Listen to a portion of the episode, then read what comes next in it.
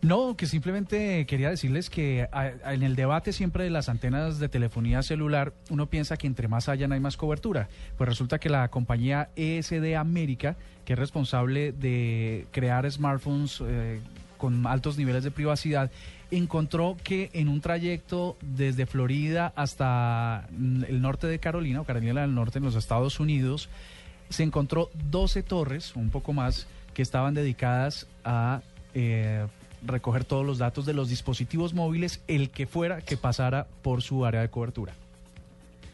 Quiere decir esto que hay unas que mientras usted piensa que hay más cobertura celular, posiblemente hayan instaladas unas antenas que no escapan, no se les escapa ningún dispositivo que sobre su área de influencia o de cobertura crucen por él, recuperan todos los datos que están en el teléfono. Otra posibilidad para el tema de Jennifer Lawrence y sus fotos. No, no, para el, para el hackeo aquí que está tan de moda en este país. Muy de moda. O el espionaje, más bien. ¿En este país? El espionaje, perdón.